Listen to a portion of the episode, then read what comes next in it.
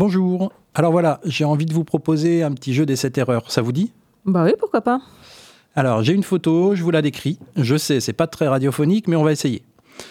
Quatre personnes qui sont installées autour d'une petite table ronde dans un jardin, deux bikers, dont un qui porte fièrement le cuir à l'effigie de son, de son groupe, tatouage et barbe de viking. Le second est une femme, bandana autour du cou et qui revendique fièrement son statut de bikeuse.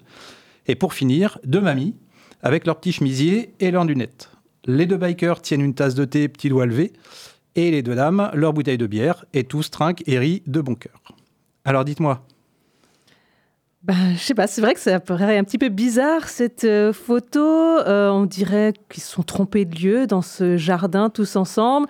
Alors les mamies avec la bière et les bikers euh, qui lèvent leurs petits doigts avec le thé, c'est très marrant. Et puis, je sais pas, ils sont ensemble, on dirait qu'ils ont rien à faire ensemble. Eh bien non, il n'y a pas d'erreur. Cette photo, elle a été prise par un bel après-midi d'automne dans le sud de Vienne. Un groupe de bikers est venu rencontrer les adhérents d'une association qui œuvre au quotidien pour essayer de créer ou de recréer du lien social pour les seniors en milieu rural. Euh, ces deux publics se sont rencontrés après avoir appris à se connaître et à s'apprivoiser. Euh, de cette rencontre est né euh, un incroyable moment de fraternité et de bienveillance mutuelle entre deux publics que rien ne prédestinait à se rencontrer.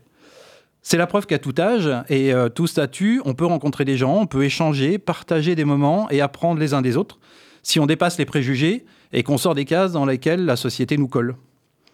Vous saviez que le risque d'isolement social augmente drastiquement avec l'avancée dans l'âge?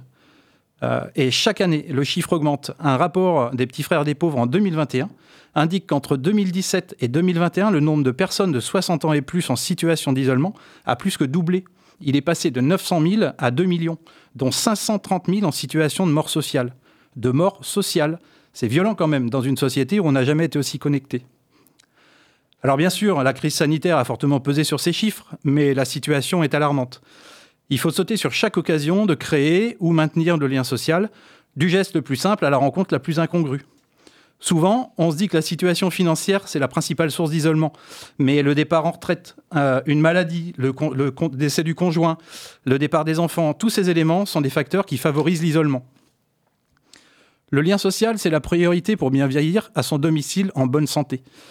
Un fringant centenaire retrouve tous les matins sa petite troupe de copains autour de café à Cavaillon, et ce, depuis plus de 40 ans. Il le dit lui-même, sans ces rendez-vous, il ne serait plus là depuis longtemps. Ce sont des moments de convivialité, et de partage qui le tiennent en vie.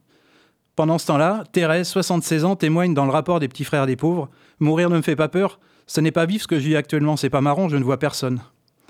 Partager un café au troquet le matin avec les copains, aller marcher avec les copines, les voisines, faire des nouvelles rencontres en intégrant une association sur son territoire, se retrouver autour d'une table un après-midi pour trinquer avec des bikers buveurs de thé, tous ces petits riens font que la vie est plus belle.